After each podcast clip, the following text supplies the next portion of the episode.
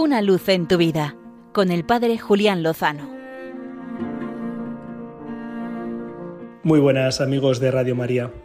Ha terminado la Jornada Mundial de la Juventud, pero creo que quedan muchos frutos por sacar de la misma. Por eso quiero proponeros a todos los amigos de Radio María, de Una luz en tu vida, medio decálogo de aprovechamiento de la JMJ. Los cinco puntos serían los siguientes. En primer lugar, ora. Sí, reza, reza lo que has vivido y rézalo con quien tienes que rezarlo, claro.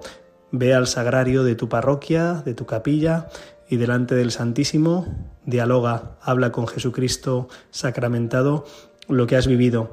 Cuéntale y deja que Él también subraye de todo lo que has vivido los elementos más importantes para que se fijen más firmemente y más hondamente en tu corazón.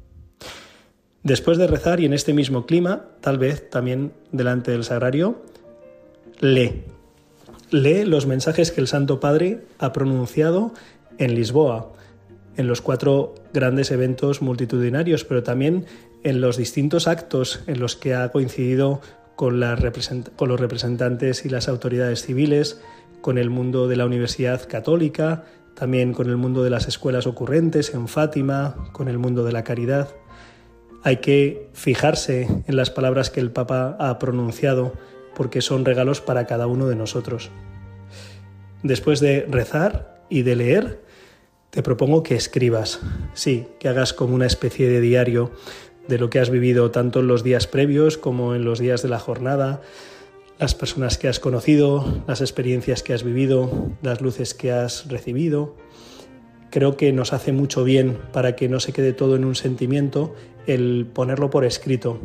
Se fijará más en tu memoria y en tu corazón y también tendrás oportunidad dentro de unas semanas o de unos meses o de unos años de volver otra vez a ello.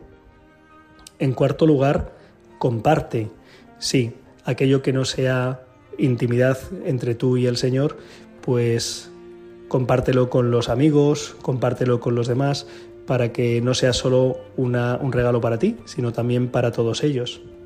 Y en quinto lugar, te propongo que después de todo lo que has vivido, hagas un ejercicio de hacerte un plan de vida. Mira todo lo que te ha hecho bien en estos días y plásmalo en un pequeño plan para ti, para tu vida espiritual. Por ejemplo, en la JMJ hemos rezado, hemos rezado individualmente, hemos rezado con otros, hemos rezado la liturgia de las horas, hemos rezado el rosario, hemos tenido adoración. Quizá es bueno que pongas en concreto cuándo vas a vivir todo eso en tu día a día. Hemos tenido también vida sacramental, hemos comulgado prácticamente todos los días. Muchos nos hemos confesado, incluso algunos más de una vez. Quizá es bueno que concretes también cómo va a ser tu vida sacramental a partir de ahora. En la JMJ nos hemos formado, hemos asistido a las catequesis de los obispos, hemos escuchado palabras del magisterio. Quizá es un buen momento para comprometerte a profundizar y ahondar en tu fe, a conocer mejor el magisterio, el catecismo de la Iglesia, que es un auténtico regalo.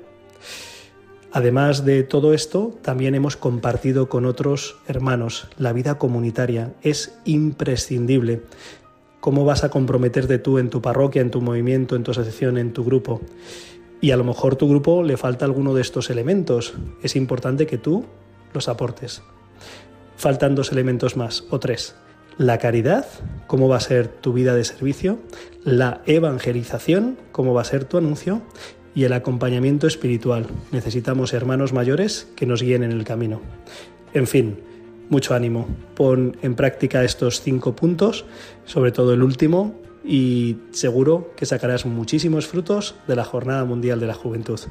Y recuerda, con el Señor, lo mejor está por llegar. Una luz en tu vida, con el Padre Julián Lozano.